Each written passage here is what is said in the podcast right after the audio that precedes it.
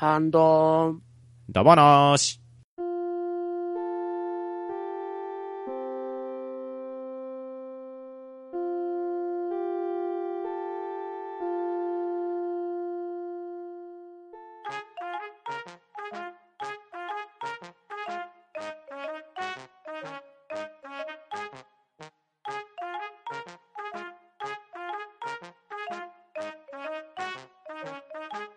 パフはい。ということで、ハンドンダ話、ハッシュタグ会を始めていきたいと思います。それでは、えっ、と、今回は、ハッシュタグを始めていきたいと思います。なんだこれ。重要なことなので2回。ハ 2はい。回言いました。2回言いました。それでは、えっ、と、うん。ッシュタグ会を始めていくんですね。はい、ハッシュタグ会を始めるんですけど、今回の、はい、時代の、えっ、と、4人で務めさせていきたいと思います。はい、MC はショコです。はい、一番先に言いました。あ、あと、とめきちさん、ハッシュタグよし、とめきちです。パンタンさん、ハッシュタグよし、パンタンです。まんまちゃん、ハッシュタグよし、ママです。はい、こんな見切り発車でやっていきたいと思います。よろしくお願いします。はい、よろしくお願いします。はい、よろしくお願いしよろます。しくお願いします。ではでは、3月1日のワットさんからの自分が読みたいと思います。普通のキックボードは今でもよく見かけるけど、バーを蹴ってギアとチェーンで駆動するローラースルー55的なものって見ないですよね。今調べたらホンダ製だと知ってびっくり。ブレーキもついていました。子供の頃、黄色に乗っていましたが、後から発売された水色が羨ましくて、プラモ用塗料で塗ったら、塗料が足らずにハンドルしか塗れなかったという。木彫りの熊といえば、旅行に行った時に買った北海道限定、木彫り風ヒグマチョロ Q なら持ってます。あと、このガチャを1回回したらいきなりシークレットが。パンタンさん、よかったらプレゼントしますよ。と、いただきました。ありがとうございます。はい、ありがとうございます。はい、ありがとうございます。ありがとうございます。うんうん。これはローラースルー55。最近見かけないものですね。うん。これ見かけます？最近。最近どころか生まれた時から見かけてないですね。ないですあ。ー、そっかう。ん。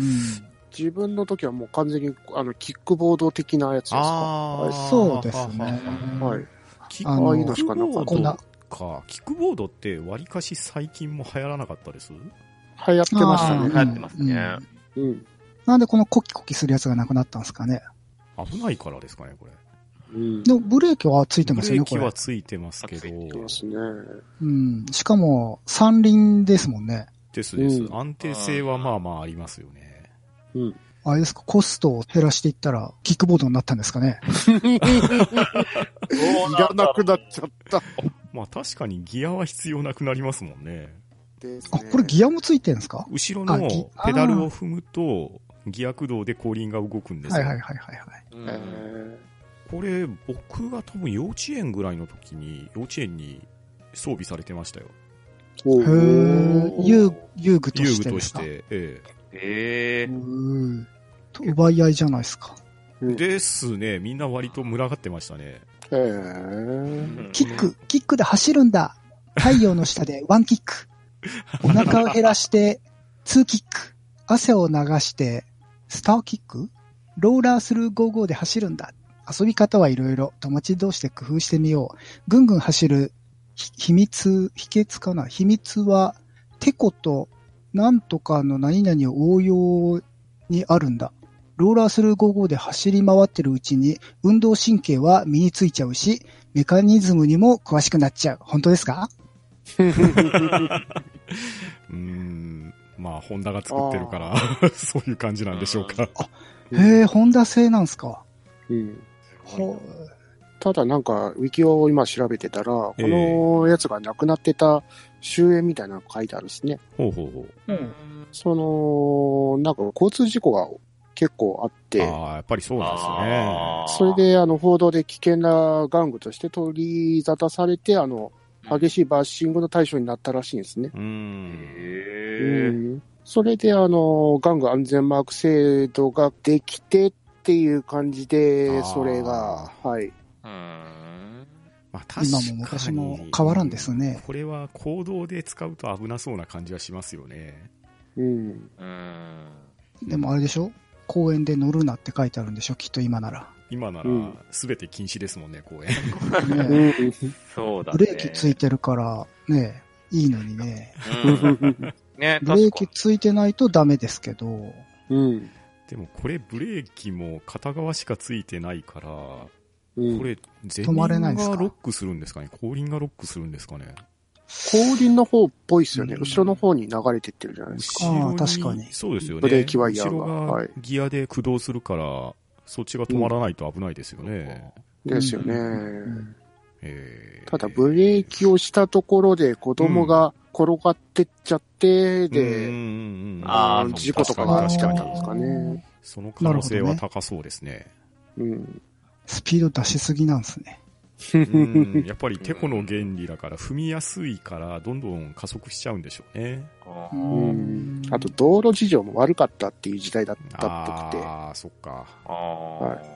歩道が狭かったり、ガードレールがないような路地とかで、で、うんダンプカーに巻き込まれちゃったりとか、そういう事故があったーそっか。か。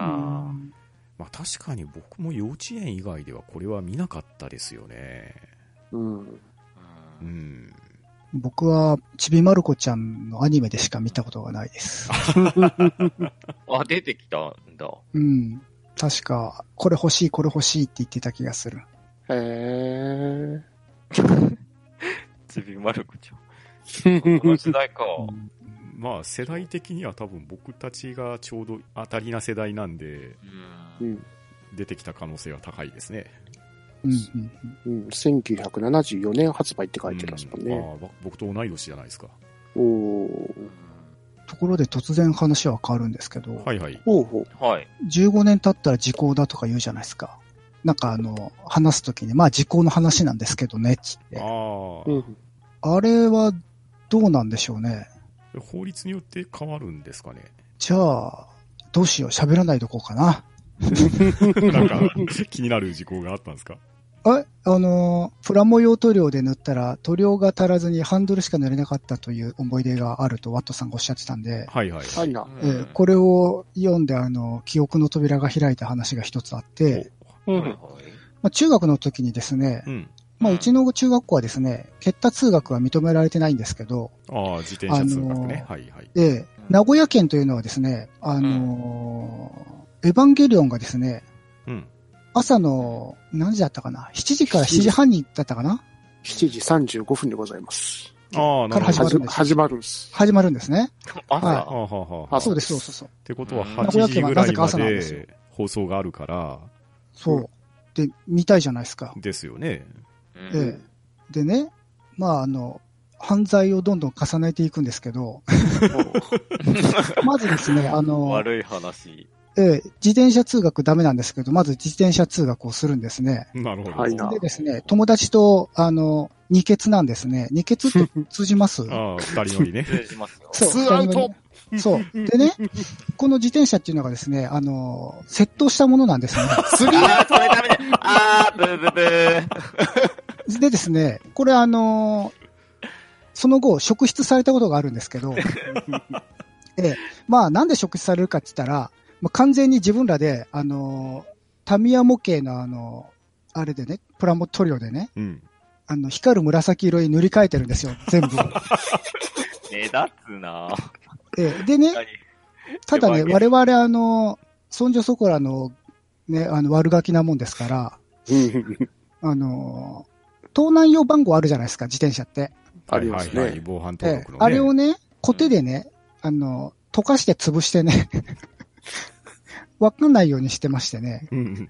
うん。あの、警察に職質受けてナンバー調べられるんですけど、なうんん、なんなく、なんとなく、えなんとなくというか、難を逃れたという、なるほど。うんええどそういう思い出が、今思い出したんですけど、うんまあ、今私、あの、40で、えー当時、エヴァンゲリオンやってた時は、えー、15、6かな。うん。うん15時効じゃないかな。うん、まあ、あーっと、皆さん真似しないでくださいね。そフィクションがあります。これはフィクションですから。今、あの、パッと思いついた、あの、嘘話なんですけど、騙されましたね、皆さん。すごい緊急回避。華麗なる。すごいローリングが見えた。ええまあまあまあ、あの、無免許で原付で、あの、投稿してたやつに比べたらマシですよ。うんうんそうえそううちはやんちゃな中学だったん犯で。罪のチキンレースしないの。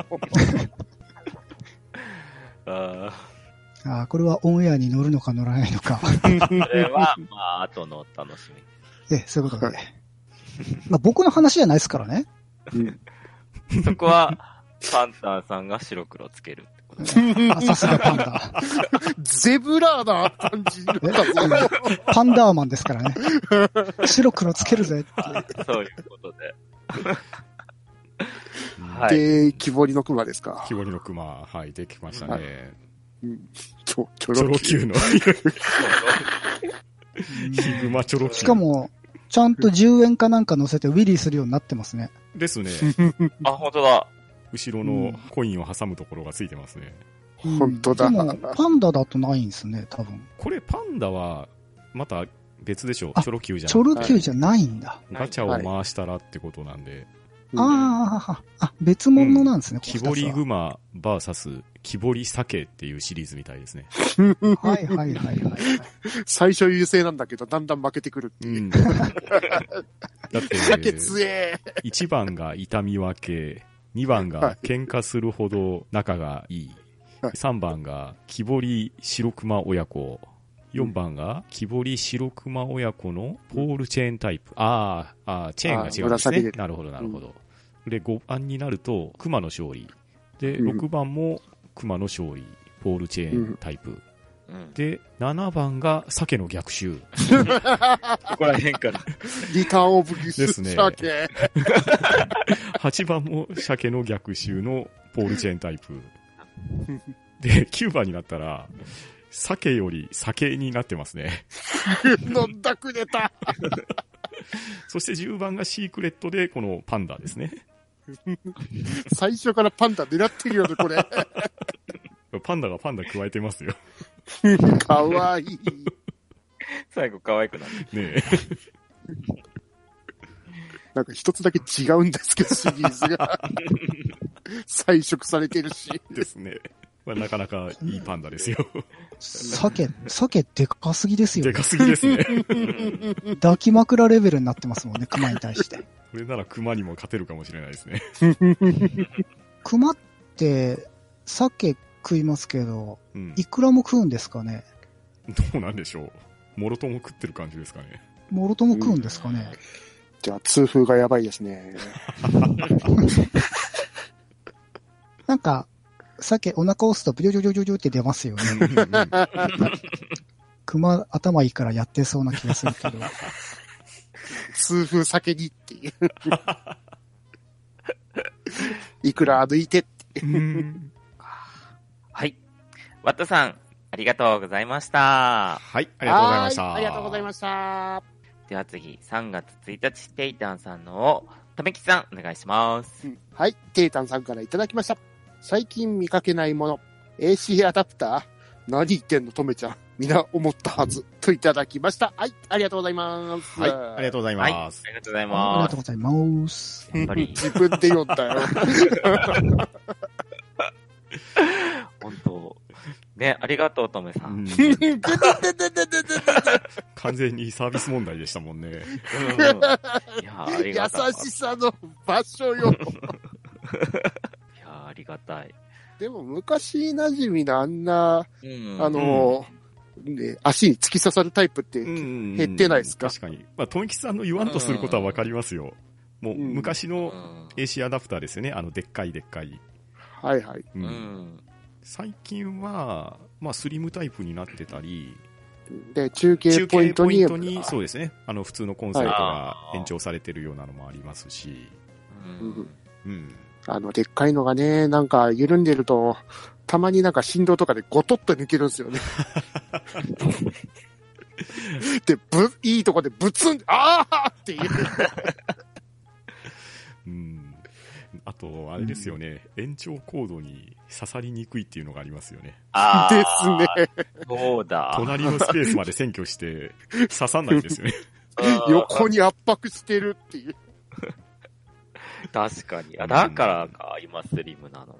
スリムだし、あと最近って、コンセントのタップの方も進化してて、うん。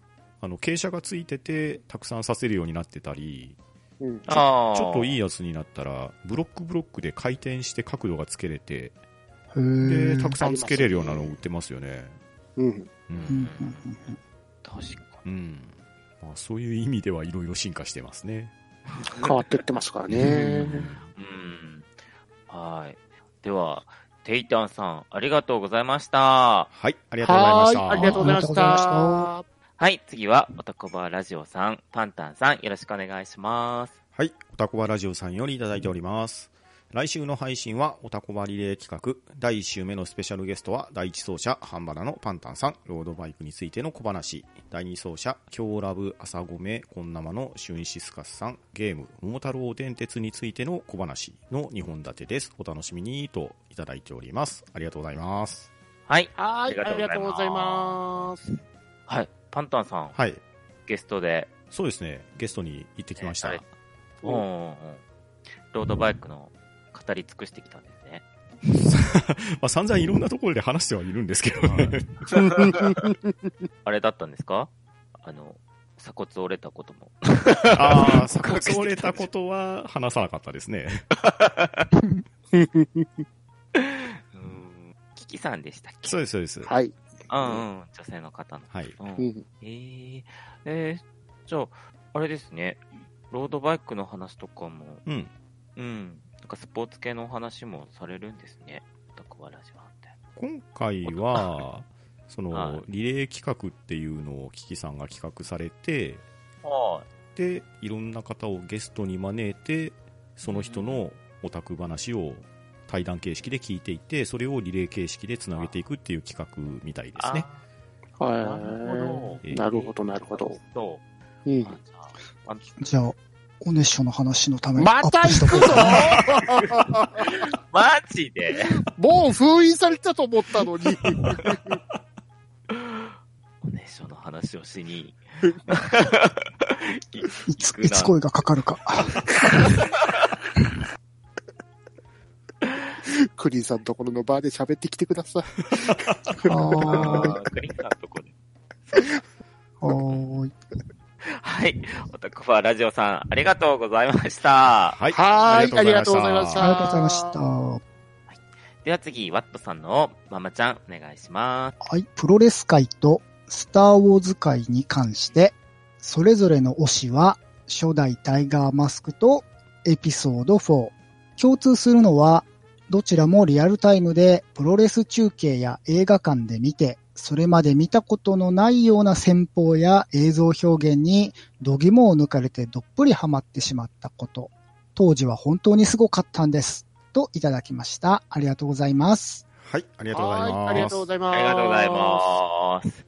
プロレス界とスターウォーズ界。うん。なんか海外に行けると一つの漫画になるんですけど、プロレス、スーパースターウォーズ。スーパースターウォーズが。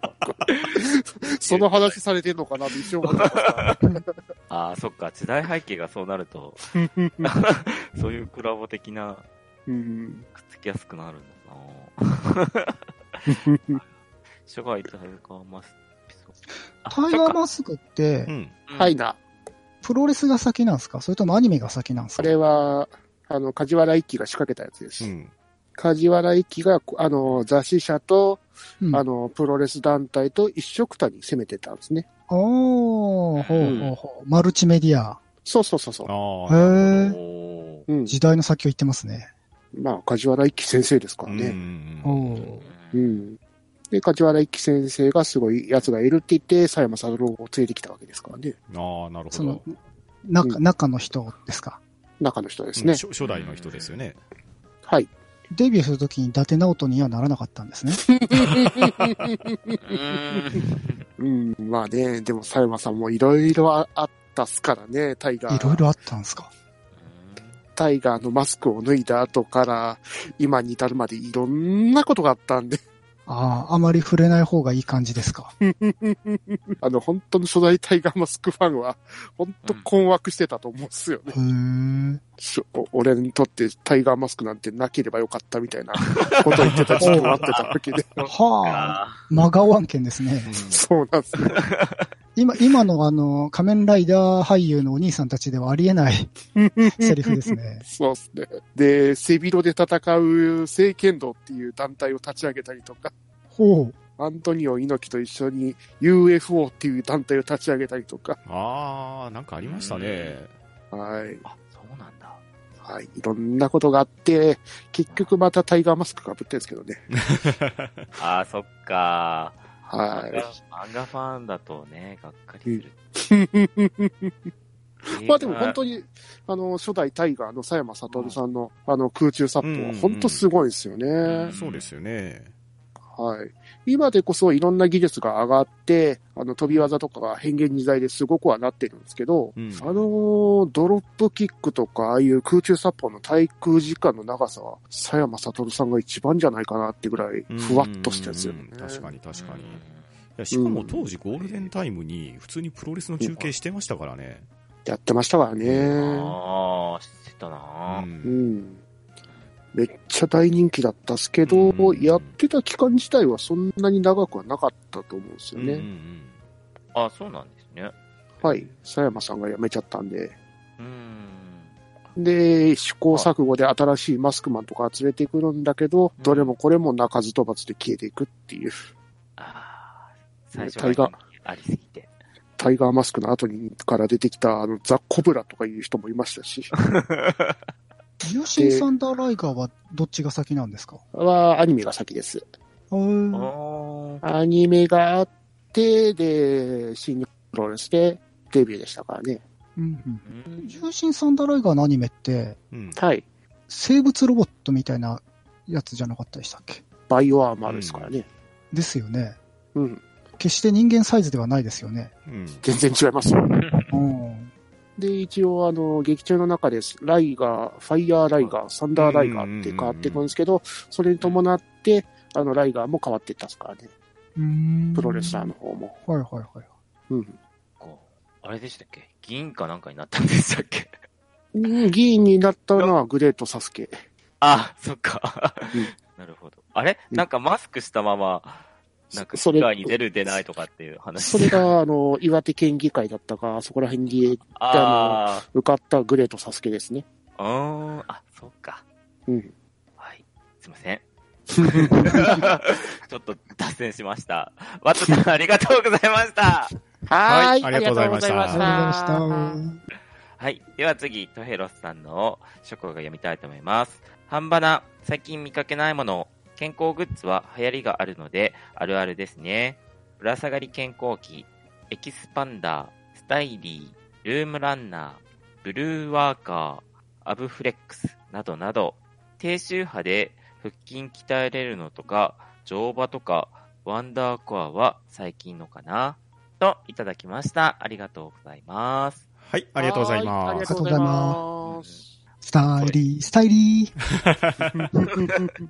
っていうかさ、ブルーワーカーって見たことないんですけど、うん実物僕見たことないですけど、ジャンプでよくね、端末に広告出てましたよね。あ乗ってましたね。いや、商品名がさ、うん。労働者をバカにしてねえかって思ったんですけど、青背広って感じですか？ええそういう意味ではないんですよね。どうなんだどういろうね。どういう意味なんですかね、ブルーワーカーって。え、どういう商品なんですかブルーワーカあの、なんか筒っこを潰すみたいな感じの。そうですね。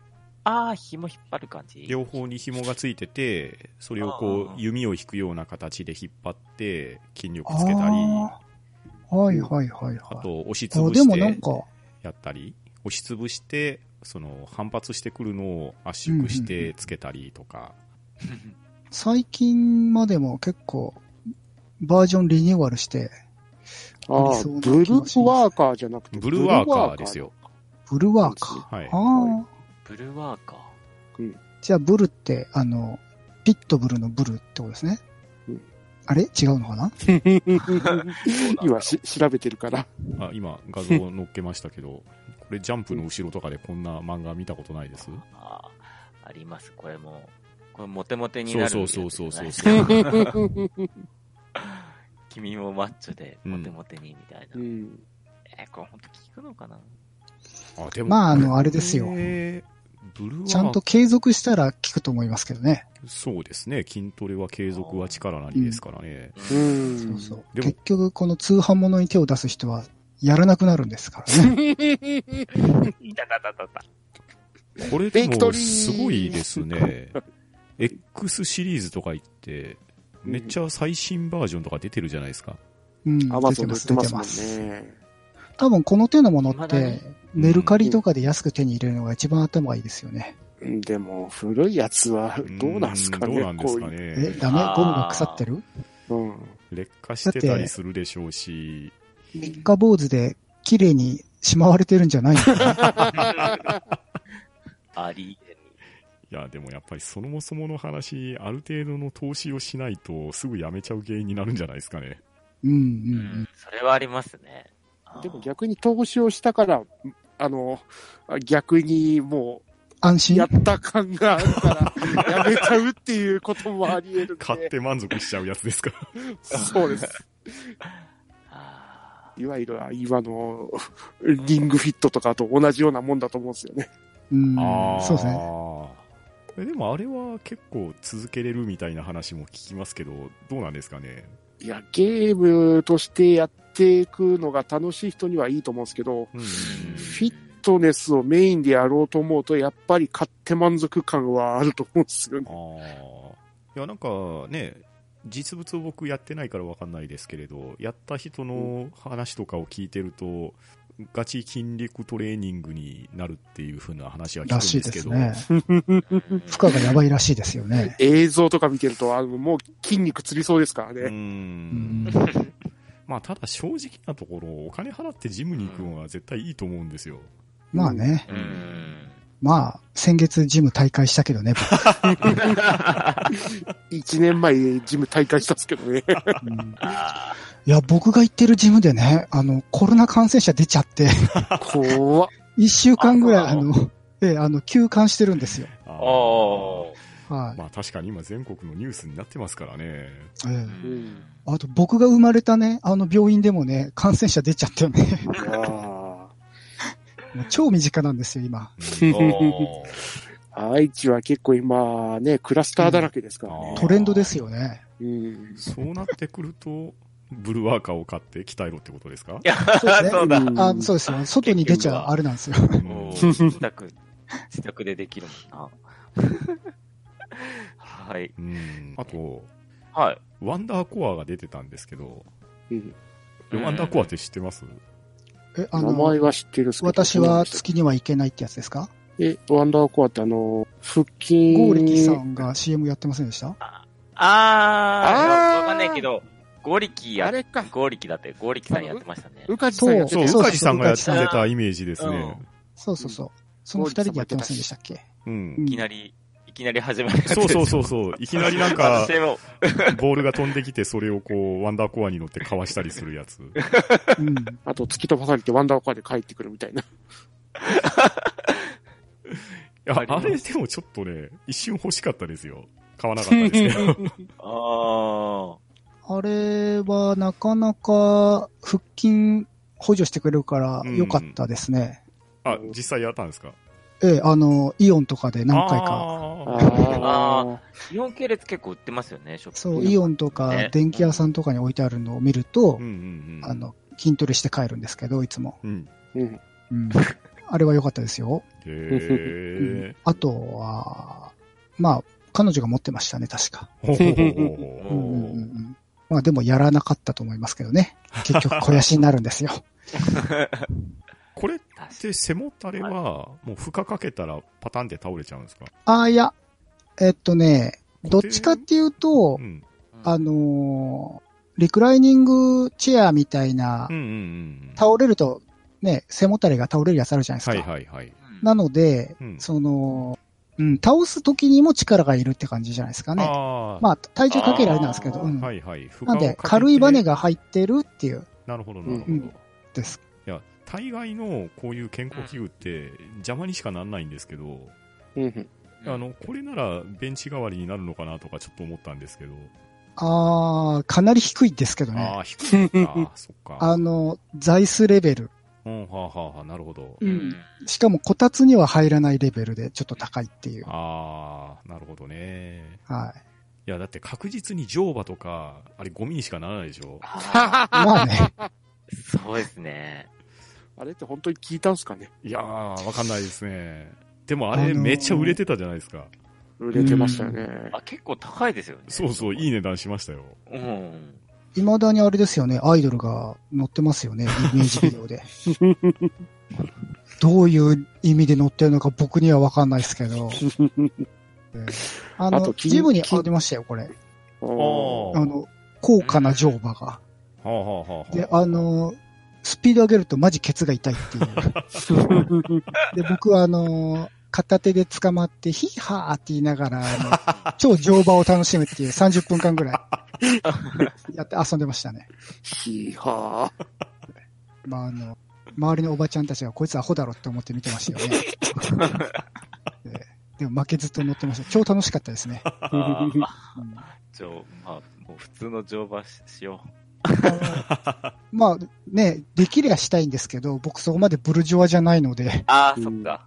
ええあ、ショコさんとこ行けば乗せてくれるって言ってたっけ？牛に。そう、うちは牛だから。うんうん。それこそ本当に、ロディオになっちゃうよね、牛。でも、ホルスタインとかって乗る人いるんですか？いやいやいや、基本乗るようにはなってない。乗るようにはなってないですね。うん、うん。俺はちっちゃい時乗ってたけど。いいなぁ。腰くびれまくりじゃない。危ないけどね。う。うん。はい。と、ヘロスさん、ありがとうございました。はい、ありがとうございはい、ました。ありがとうございましありがとうございまた。では次、テイタンさんの、とめきちさん、お願いします。はい、ジェイタンさんからいただきました。スター・ウォーズ界拝聴細かい設定を見るとキリがなさそう。戦うスタイルやセーバーの種類など中二的にたまりませんね。ちなみに過去 A ですが、エピソード9を見る前に書き始めて、見た後ライトセーバーを書け書き直したんですよ。誰のかわかるかな？といただきました。はい、ありがとうございます。はい、ありがとうございます。ありがとうございありがとうます。ございます。うん。スタードワーズですね。スタートワーズです。DO がついてまうんうん。ディオが可愛いス。タートワーズ。す。さすがだうんな。カエルーさんではない。かわいいドアコ。照れるな あ、あ、ママちゃん。あれ、ママちゃんドアコだっけ？違うよね。え？ドアコですよ。あ、そうだっけ？ええ。あログインの、しないぜだからよくわかんないね。ふと太ってるけど、ドアコです？うーん。うん。かわいいもんな。あと、そうですね。細かい設定見るとキリがなさそう。確かに。そうですね。うん。いや、それで、うん。これ、このライトセーバー、うん。誰のでしょうっていうことで。うん。これは誰のなんですかね？これ、うん返信でさ、あの、答えは半ばなでって言ってるんで、テイタンさん呼びますか、これ。呼びましょうか。いるかな？本当だ。これ我々に当てろ委ねてるんじゃないですか？いや、わかんないっす、みたいな。いや、でも、ライトセーバー、形的に言うと僕はメスウィンドウのやつかなっていう気がしたんですけど、うん。うーん、これ、エピソード9を見てから書き直したんですよね。そうなんですよ。ということは、エピソード9に関わってるってことですかね。だと思うんですよね。ねだからそうなってくると、メスウィンドウじゃないなっていう気がしてきますうし、ん。あと、まあ、女の子、女の子ってところはヒントにならないんですか？ドアコっていう。いや、まあだから、うんレイが持ってたやつになってくると、ルークたちが持ってたやつと同じはずなんで、うんうん。そうなってくると、ちょっと形違うかなと、個人的には思うんですけど、うん。うん。確かに、あの、グリップの下のところだけを見てると、ルークっぽいところもあるんですようね。ん。ただ、エクセルシオさんが、オビワンセーバーって書かれてるのも、これまさに納得なんですよ。うん。セーバーが出るところのね、こう、どう言ったらいいんですか？リングが重なったようなパーツっていうのは、うん。確かにそうかなっていう気もしますし、うん。そもそもこのドアコのコスプレは誰のコスプレなんですか？これはレイっぽいですレイっぽ。いですね。うん。この右下のドロイドは誰なんですか？あ、これはエピソード9に出てきましたね。えうん。JJ エイブラムスですね。えあ、こいつが。なるほど。声やってたんですよ。なんか鳥山明みたいなことになってますね。うんね。ね。え。へえ、声やってたんだ。そうそうそうう。ん JJ が声当ててたんで、DO の。へえ。じゃあやっぱりレイなのかなうん。ってことは、やはり、ルークの、ライトセーバーなのかね。うん。肌が緑色っていうことは、うん、誰ですかねね あ、いたな、一人。いたね。いたな。エピソード3ぐらいでめっちゃ動いたやつ。いたね。お前動くんかみたいな。あの、でっかいやつでしょ？え、でっかい？ちっちゃいやつじゃなくて？あ、ちっちゃいちっちゃいうんちっ方か。ちゃい方あでしょ。そっかそっか。はい。では、あこれどうしたらいいですかね？テータさんに今度。そうですね。正解を、ハッシュタグで教えてもらえますか？そうですね。はい。では、テイタンさん、ハッシュタグで、はい、正解を教えてくださ い。よろしくお願いします。はい、よろしくお願いします。はよろしくお願いします。では次、タコバラジオさんのパンタンさん、よろしくお願いします。はい。おたこまラジオさんからいただいております。やっと、やっと、やっとお届けできます。お待たせしました。おたこばリレートーク配信です。今回は前編、ハンドンダ話のパンタンさんです。リレートーク1周目前編、パンタンさんとロードバイクについての小話といただいております。ありがとうございます。はい、ありがとうございます。はい、ありがとうございます。パンタンさん、ペダルに足が届いてませんけど、うんこれどうやってえー進んでるんですか？俺もそう思いま感性ですね、これは。あ、感性なんですね。え、フォースで回してるんじゃないですか？これ多分あの、あれですよ。えー弱虫ペダルとかを見てたらわかるんですけど、背中をね、押してもらえるんですよ。行ってこいって。ああ、はあ、はあ、はあ。多分そのまま、こう、進んでるんじゃないですかね。限界が近いな熱い感性。いや、すごい、これ。これ、キキさんが書いたんですか？ですです。うんお上手ですね。すね。すごい上手。この、リプに、その、絵に、イラストに対してのお褒めの言葉がいっぱいありますけど、私はこの、文字が好きです。うん。あ、この、こういううん字？文字が、うんうんこの実体が好きです。フォント、フォントにして出してほしいですね。ああ、キキさんフォントで。うん。キキフォントみたいなね。えーそしたら使います。はい。では、おたこばラジオさん、ありがとうございました。はい、ありがとうございました。はいありがとうございましたありがとうございました。では次は、体調の悪い隊長さんのママちゃん、よろしくお願いします。はい。半ばな、スターウォーズ会、ゲームはこれ、かっこ動いたといただきました。ありがとうございます。はい、ありがとうございます。ありがとうございまます。動いたっていうのは稼働したってことですかね。でしょうね。実機で動いたってことでしょうね、これ。そういうことですよね。すごいですね。いやー懐かしいですよ、このゲーム持ってましたよ。うーん。あのーす。うん。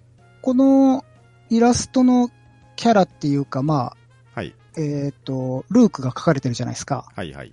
カセットとかに。うんこれあのこれルークをそのままモデルにして絵描いてますよね。ですね。多分。はい。ねレイヤ姫美化しすぎじゃないですか。おいうん ひどい。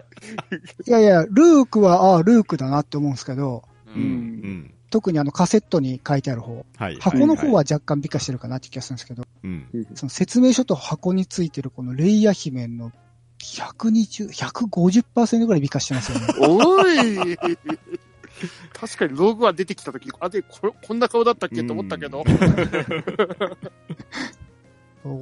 これ、皆さんやったことありますか、うん、買って持ってましたよ、これ。やりました。横須賀の砂漠でサソリとか切るやつですか？そうです。れとはまた別？サソリベイダーが出るやつですよ。ああ、はいはいはい。あれそれって別にうん怒ってたんでしたっけ、怒ってなかったんでしたっけ？ジョージさんは。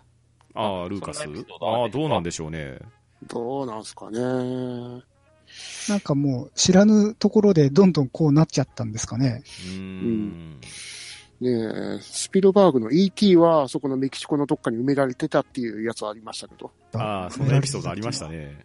はい。あの、アメリカのアタリって会社の、そはいの、出してた、あたりから出てた ET ってゲームがあって、はい。で、あまりにも売れなさすぎて、在庫品がたくさんできちゃって、埋めるしかなかったから、メキシコのどっかに埋めたっていう、都市はいはいはいはい。都市伝説があったんですけどうん、都市伝説と。うんうん。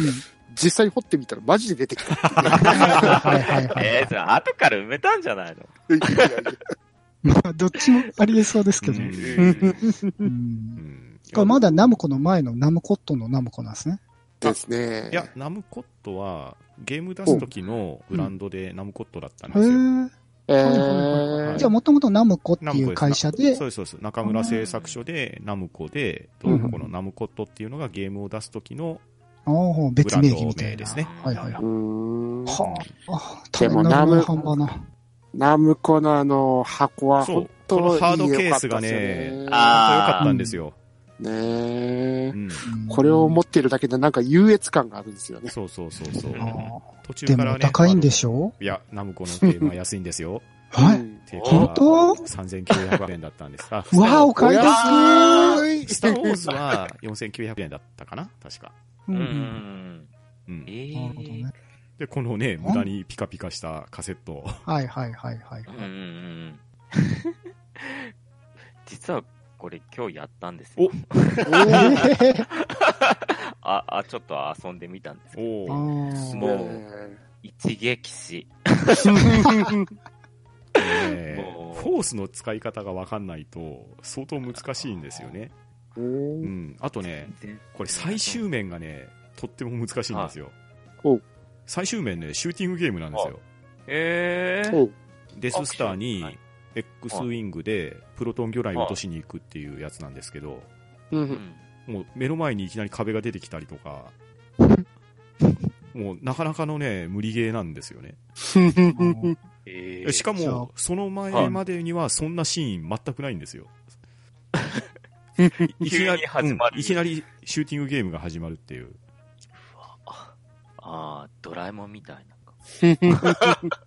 あ ドラえもんはよシューティングが横スクロールだったじゃないですか。うんうん。これ縦スクロールなんですよ。ああ。何面ぐらいあるんですか？13面じゃなかったかな、確か多いっすね。じゃあ、収録後で、ショコさんがクリアするまで眠れま10 配信してくれるのかな？大眠れなくなる。確かこれね、裏技で面セレクトがあったと思いますよ。あ、そうなんですかえー、調べてみよう。うん。で、難しいんですけど、クリアした時のエンディングの画面はね、なかなかファミコンソフトにしては優秀なエンディングでしたよ。ああ、そうだ。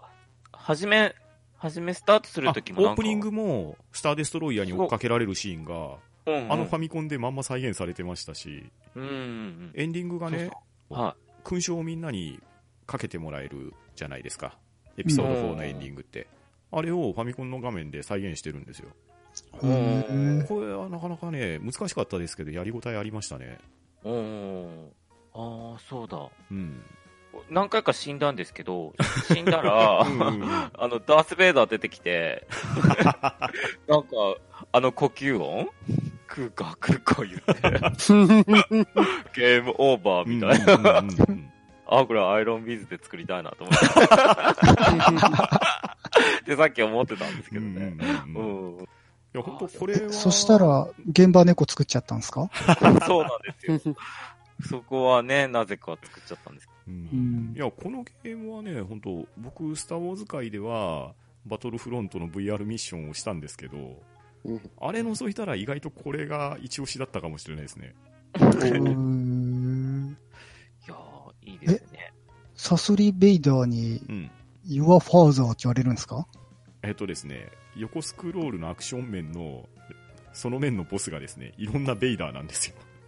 ああ、じゃあ、え、本物のベイダーも出てくるの？本物のベイダーは最後の方です。あ、一応出るんですね。ああ、よかった。その、サソリにやるお前の父だって言われても、ええっていう、そういうわけではないんですね。まあ、それはゲームの。クッパみたいなもんですねそう。そうそう、ゲームなりのお約束ってとこですね。うん、なちるほどなみにあの、ベイダーはサソリベイダー、ギャオスベイダー、クラウドスベイダー、ワンダパベイダーといるみたいですね。うん。ああ、そんな種類いるんだ。うん。うん。名前聞いてもサソリしかイメージが浮かばない。うん。ね、ね。ギャオスは怪獣に似てるらしいですね。それって日本でギャオス・ベイダーと呼ばれているだけなんですかね。さあ、まあ、このゲームのために作られたキャラクターだと思いますけどね。クラウドス・ベイダーもなかなかですね、クジラ目のうんの哺乳類のような姿をしてるって書いてあるんですよ。海面かなんかなんですかね。さか、魚類？まあねう、ん呼吸が通ずるとこあんじゃん。ああ、シュノーケル的な？ちょっとこうなんかね、ナブーにいそうとかそんなにすりゃいいのにね。うん なんすかね、少しでもグラフィック節約したかったんですかね。頭はベイダーにすればいいからみたいな。あでもアクションゲーム的にもそういう感じで、割と良芸な気はするんですけどね。うん。いや、なんかこのキャラデザというかドット絵って結構味があって、僕は好きだったんですよ。ううんん。うん。だからまあ、スター・ウォーズっていう名前をつけてるからなんやらベーダーにせざるを得なかったのかなと思いますが。これって、ナムコが制作してるんですか？ですです。あ、へえ。てっきり海外メーカーかどっかが作ってナムコが販売してるのかと思ったい。や、じゃあなかったと思いますよ。多分ナムコが出してるはずですよ。ほうほうほう開発元がナムコって書いてありますうね。んで、あほの、他の会社から出たスター・ウォーズのゲームは、あれはもしかしたら輸入だったかもしれないですね。うんうんう。うんんうんはいや、いいな。うん。のね、やっぱいいですね。パッケージもいいな。うんうん。このポスター欲しい。はい。では、隊長の悪い隊長さん、ありがとうございました。はい、ありがとうございました。はいありがありがとうとうございございままししたた。はい。では、今回のハッシュタグ会は以上となります。皆さん、いつもたくさんのハッシュタグをありがとうございます。では、皆さん、ありがとうございました。はい、ありがとうございましたあり。がとうございあましりがとうございまた。した。は？うん、ど、うん、だ、ば、な、し、よし。